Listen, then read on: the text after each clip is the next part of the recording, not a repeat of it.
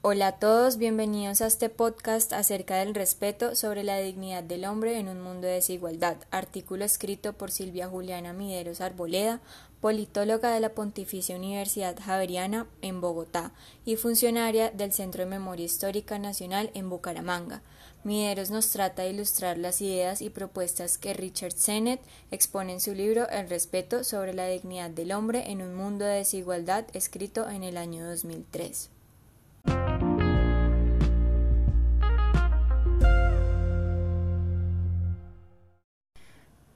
Richard Sennett es un sociólogo estadounidense cuyo pensamiento se encuadra dentro de la tradición filosófica del pragmatismo. Nació en Chicago en 1943 y creció en las viviendas de Cabrini Green de Estados Unidos. Sennett asistió brevemente a la Universidad de Chicago y luego ingresó en Harvard, donde estudió historia, sociología y filosofía. Obtuvo su doctorado en historia de la civilización estadounidense y desde entonces ha venido publicando diversas obras sobre sociología.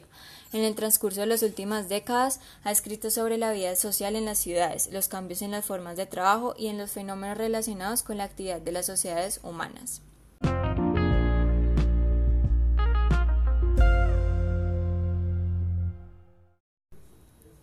En cuanto al contexto del libro, Sennett parte de sus propias vivencias en Estados Unidos en los años 50 y 60 con los estragos de la Gran Depresión, la segregación racial, el inicio de la guerra de Vietnam y los choques culturales que marcaron su forma de percibir las desigualdades de la época pues esta fue uno de los periodos más convulsionados en Estados Unidos, donde desde el punto de vista intelectual habían ocurrido cambios importantes que sentarían las bases para entender al mundo, al mundo de una manera distinta de su historia social contemporánea e influirían en la crítica de la sociedad estadounidense que ejercieron los movimientos sociales de la época, críticas que impulsan a sociólogos como Seret a realizar este tipo de obras. Asimismo, se retrata cómo se vivía una pasividad social en Cabrini, el barrio en donde Sennett vivió sus primeros años, donde se privaba a la gente del control de sus propias vidas, ya que los agentes sociales, autoridades políticas y arquitectos planeaban formas de vida para estas personas y controlaban con ello hasta qué objetos debían tener.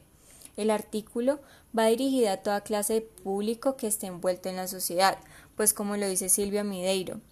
el libro de Sennett es esencial tanto para los científicos sociales, profesores, académicos y estudiantes como para los individuos en sociedad, ya que las herramientas que presenta para enfrentar apropiadamente las relaciones interpersonales y los retos sociales forman al individuo desde la autonomía, el reconocimiento, la reciprocidad y la participación, elementos que son necesarios e indispensables para forjar relaciones de respeto mutuo y respeto propio. Así pues, la autora en este artículo resalta dos preguntas por las cuales Sennett busca estructurar su argumento. La primera es ¿por qué si el respeto no cuesta nada es tan escaso? Y la segunda, ¿cómo se podría engrasar la máquina del respeto mutuo traspasando las fronteras de la desigualdad? Con respecto a esto se plantea la idea principal sobre lo problemático que resulta respetar y reconocer genuinamente al otro en un mundo de desigualdades autoritarias que separan a los unos de los otros, invitando a la reflexión sobre la intolerancia, la polarización y el desconocimiento del otro y sus valores. Por lo tanto, Sennett desarrolla sus argumentos con tres ideas fundamentales. En un comienzo, propone desde su experiencia personal y desde algunos ejemplos de teóricos sociales los principales focos en donde el respeto escasea y las desigualdades se acentúan. Estos focos son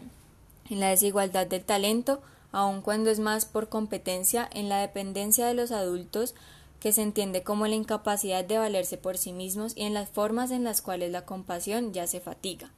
Adicionalmente, Sennett resalta que la diferencia entre un nosotros y un otros va a determinar la forma en que los individuos descifran su identidad, y así, al hacer una caracterización de la superioridad, similitud o inferioridad para reconocer lo propio, presenta un obstáculo para el respeto mutuo. Ante esto, el autor busca resaltar la importancia de los demás, de que los demás sean visibles a nosotros, porque para los individuos la condición de no ser vistos socava su dignidad, pues se sienten menos e irrespetados.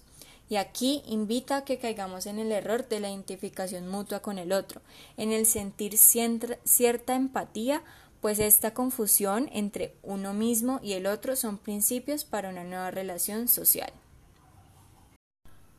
Luego, el autor se centra en definir lo que se entiende por respeto, en donde categoriza tres códigos modernos del respeto, hacer algo por sí mismo, cuidar de sí mismo y ayudar a los demás, y este último se debe conseguir al margen de la compasión, pero sin llegar al extremo de la prestación impersonal, donde se pierda la calidez y la humanidad. Ante esto, el autor se plantea la pregunta ¿qué hay en nosotros para ser sensibles a otros individuos que no conocemos personalmente? A lo cual recalca la importancia del carácter en proporcionar la oportunidad de tratar con respeto la necesidad percibida en el otro cuando se actúa con él. Y es allí donde la dignidad tiene cabida y es posible que la sociedad explore maneras de comportarse como iguales y mostrar no solo respeto propio, sino también respeto mutuo, llegando a la conclusión de que el respeto es social. Y así es como llega al principal problema del respeto, que es que las conductas que lo expresan son a veces escasas y estas desigualmente distribuidas en la sociedad, pues las maneras en que se puede ganar respeto están empapadas de desigualdad en su distribución o posibilidad, afectando el carácter.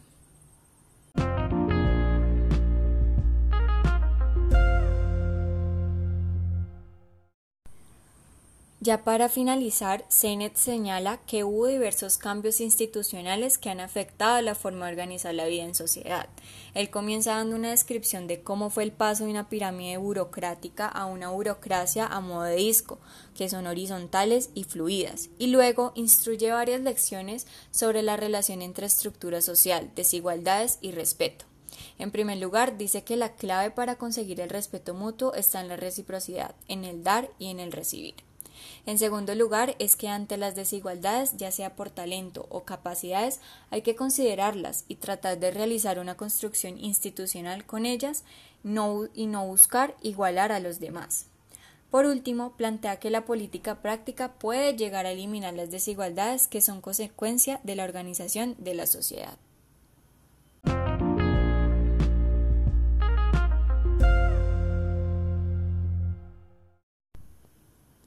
Así pues, el artículo realizado por Silvia Mideiros está enmarcado en una función persuasiva, en donde a través de la razón, mediante el uso de los argumentos que expone Sennett en su libro y la apelación a los sentimientos que usa la autora en sus conclusiones, se busca transformar y hacernos ver la concepción que tenemos sobre nosotros mismos y los demás, en donde el respeto es la clave fundamental de ese reconocimiento propio y mutuo, ya sea por el oficio, autosuficiencia o reciprocidad. Mideiro resalta al final que tal vez la simpatía y la empatía, como lo propone también Sennett, sean un primer paso para que el compromiso y la estima con los demás sean genuinos y proporcionen distensión. Con lo cual estoy de acuerdo, pues siento y pienso que todo debe partir de ahí, de aprender a ser empáticos con el otro, a no pensar en el beneficio propio, en que todo el tiempo tenemos personas al lado las cuales debemos respetar y que este respeto sí es la base para poder reconocer al otro y a nosotros mismos, pues es ahí donde le estamos dando un significado a nuestros propios valores y principios y dándole un lugar a los demás en nuestra sociedad. Muchas gracias.